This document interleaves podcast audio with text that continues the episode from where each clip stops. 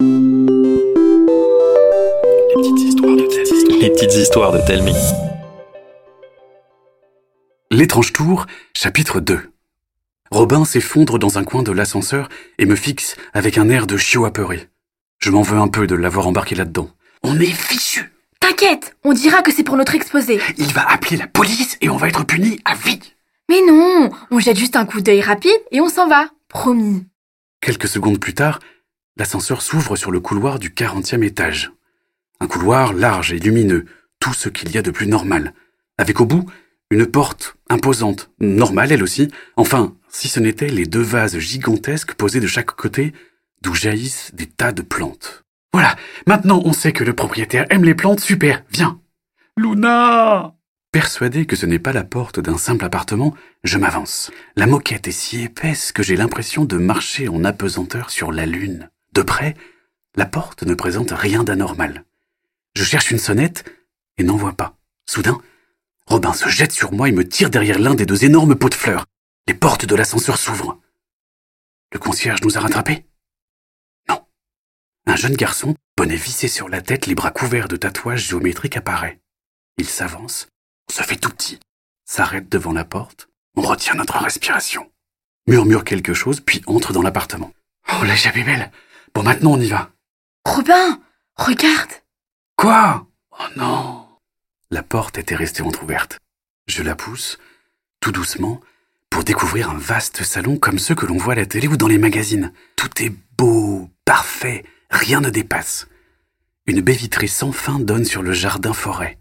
En temps normal, j'aurais eu envie de tout explorer. Mais je n'avais pas le cœur à ça. Robin avait raison. Ce n'était qu'un simple appartement, et il ne valait mieux pas tomber sur le tatoué. Alors que je referme la porte, dépité, la voilà qui s'ouvre brusquement. Quelqu'un me rentre dedans et m'entraîne dans sa chute. Robin étouffe un cri. Oh, c'est le tatoué. Il se relève et nous dévisage. Eh bien, qu'as-tu trouvé, Simon? Une vieille dame à la peau noire comme la nuit, tachetée de blanc, s'avance. Elle pose sur nous un regard aussi pétillant que pénétrant. L'excitation me rend muette. Euh, désolé, on s'est trompé d'étage, on va vous laisser. Ne partez pas. Si vous êtes là, c'est pour une bonne raison, non? Robin regarde autour de lui, embarrassé, puis baisse la tête. On voulait savoir ce que c'était le dôme. Maintenant on sait, désolé de vous avoir dérangé. On aurait dû sonner, pas entrer sans permission. La curiosité n'est pas qu'un vilain défaut. Elle peut être très utile. Venez. En entrant, le décor change. Les baies vitrées et les beaux meubles disparaissent pour laisser place à un télescope gigantesque planté au centre du dôme. Tout autour, des bibliothèques forment un labyrinthe sans fin. Un enchevêtrement improbable de mezzanines se perd dans les hauteurs de l'édifice. Je le savais, j'avais raison. C'était plus qu'un simple appartement. En fait, vous avez tous les deux raison. C'est un appartement et un observatoire. Vous observez quoi? Ce qui se cache derrière le voile de la réalité. Vous parlez de magie? Pas seulement. Il y a des tas de choses qui échappent au regard et à l'esprit des humains. On enquête, on observe, et surtout, on consigne tout dans nos registres. Mais ça a l'air trop bien ce que vous faites. Ton enthousiasme fait plaisir à voir, jeune fille. Que dirais-tu de nous aider? Mais trop Pas vrai, Robin?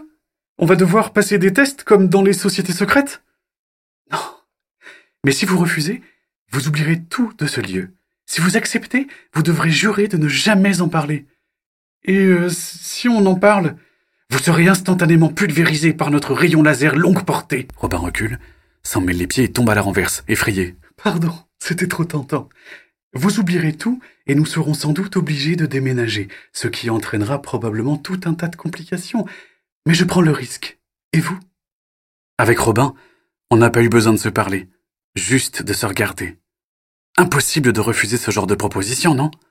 Mais avant que l'on puisse répondre, mon téléphone sonne. C'est mon père. Ma chérie, je suis au parc avec le goûter, vous êtes où Je ne vous vois pas. On a la librairie, on arrive. La vieille dame sourit et d'un claquement de doigts attire à elle un livre qui vient de l'immense bibliothèque. Il a pour titre La formidable aventure de ceux qui voient. En couverture, un groupe de quatre joyeux lurons chevauche une licorne, un cochon, un T-Rex et un chameau. Tenez, filez et revenez dès que vous le pouvez. Bienvenue chez les observateurs. Merci à Taous de nous avoir inspiré cette histoire avec l'une de ses photos. Vous avez une envie d'histoire? Demandez à vos parents de nous la raconter sur Facebook ou par mail. À la semaine prochaine